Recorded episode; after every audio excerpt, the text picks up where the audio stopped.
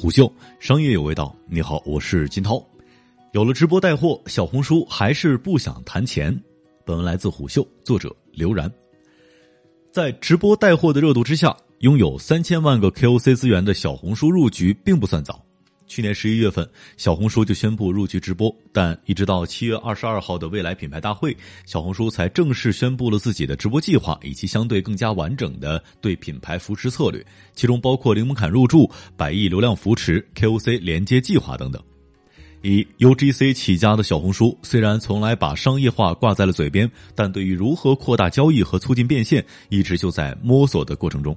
如今明确了直播带货的手段，发力 KOC 和品牌的目标，小红书为品牌商家画出了一张来自于未来的饼。但是，对于自己的商业化未来，小红书并没有表现出对数字的渴求，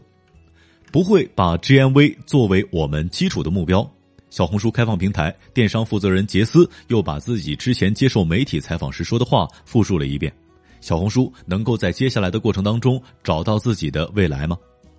从免入场费、降佣金到 KOC 和品牌的联动，通过这一次向品牌发布的玩法，小红书把内容、社区这些关键词拥抱得更紧了。至于交易闭环这四个字儿，则是体现在了直播这一环节，它必须让直播的声量再大一些。要知道，小红书早已经从图文时代转移到视频和直播，不过这在用户认知层面其实一直都没奏效。杰斯就对包括虎嗅在内的媒体说道：“现在不管代理商也好，还是品牌也好，对小红书都有很大的误解，总觉得要发图文笔记。其实视频笔记跑的数据比图文笔记好了至少两倍以上。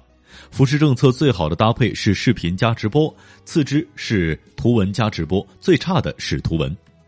相较其他的电商平台，小红书本身的交易属性就弱了一些。”从去年那场他和 LV 合作的直播，就已经能够窥探出小红书和其他平台直播的不同特点：高客单价，用户的年纪、收入、净值的集中度非常高。这也决定了小红书的用户群体对于爆炒秒杀类产品的敏感度并不高。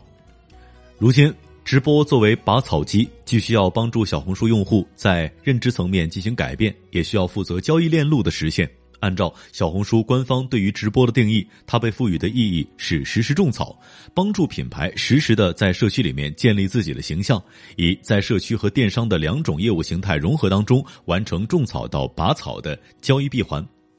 杰斯坦诚，小红书商城是比较直接，但是能够影响的客户，但是能影响的用户没那么多。之后，小红书要做的就是通过一个个主播带货，吸引更多的新品牌。如果有一天我们发现带货的主播越来越多，当销量起来的时候，整体能溢价的能力就会更强。当销量越来越高，GMV 越来越高，和主播一起拿下来更多的价格优惠。也就是说，小红书直播间身上担负的主要责任，并不是为小红书产生 GMV，而是通过直播带动新品牌进来，从而带动交易。至于帮助小红书实现自己 GMV 的增长，杰斯的口径还十分的保守。即使已经拥抱直播这一正火的带货方式，小红书依然没有在公开口径当中把直播和自身的 GMV 目标联系在一起。GMV 永远是为 C 端服务的，它是不是帮助我们有更高的议价能力？坦白说，小红书它的整个收入可能慢慢的向以广告为主，电商还是回到生态本身、用户本身。显然，面对强势主流、体量更大的主流电商平台，小红书之所以要保持这样的区别，也是没有办法的办法。小红书注定要在被迫挤进的非主流打法当中找到自己的出路。按理说，小红书本就有着天然的变现土壤。根据其官方披露，如今小红书的月活已经过亿，超过百分之七十的用户为九零后，每天产生超过八十亿次的笔记曝光。不过，社区属性对于小红书来说一直就像一把双刃剑。一方面，小红书的社区氛围带来了带货土壤；另一方面，用户对社区的氛围、内容的纯净程度又成为小红书商业化变现路上的一种矛盾。即使是眼下在直播电商正热、KOL、KOC 大行其道的当下，小红书作为天然的 UGC 社区，拥有的大量的 KOC 资源，本是带货的天然渠道。不过，如果真头也不回的往变现的渠道走去，其只做内容和社区的初衷就会有改变的风险。如今，小红书依然表示，直播只是 KOC 们分享自己的消费体验，而非什么场合、什么货都会带。至于小红书本身的变现前途，他给出的答案依然是品牌投放、KOC 宣发这一广告逻辑。而就在小红书模式完全跑通、完成商业化变现之前，却还有一个尴尬的问题摆在他的面前。众所周知，作为一个分享为主的种草社区，小红书曾经是新晋美妆品牌“完美日记”的崛起之地。但是，完美日记后续成为真正的出圈的品牌，以及完成吊打欧莱雅品牌的销售，则是在天猫。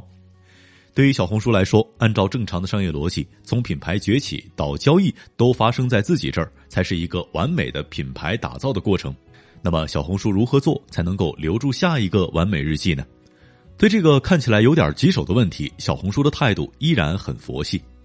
小红书品牌营销总经理夏洛克回应称：“要么留下一部分的品牌，或者留下品牌的一部分。”他解释称，很多品牌从小到大会有渠道的差异化，在每一个渠道里面做的不一样，每个渠道有它的受众和使命。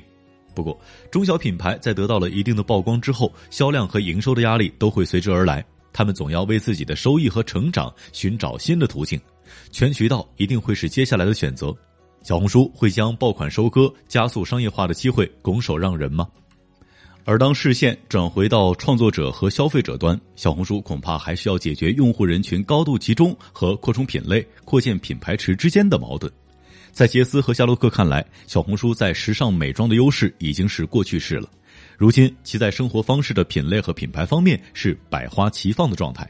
最初的美妆、时尚与现在的出行、保健、美食等整个内容的比例越来越接近，而不再是美妆一家独大。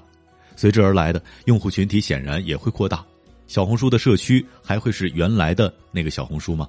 可能小红书自己也在寻找答案。午休，商业有味道，我是金涛，四点水的涛，下期见。午休。商业有味道。本节目由喜马拉雅、虎嗅网联合制作播出，欢迎下载虎嗅 APP，关注虎嗅公众号，查看音频文字版。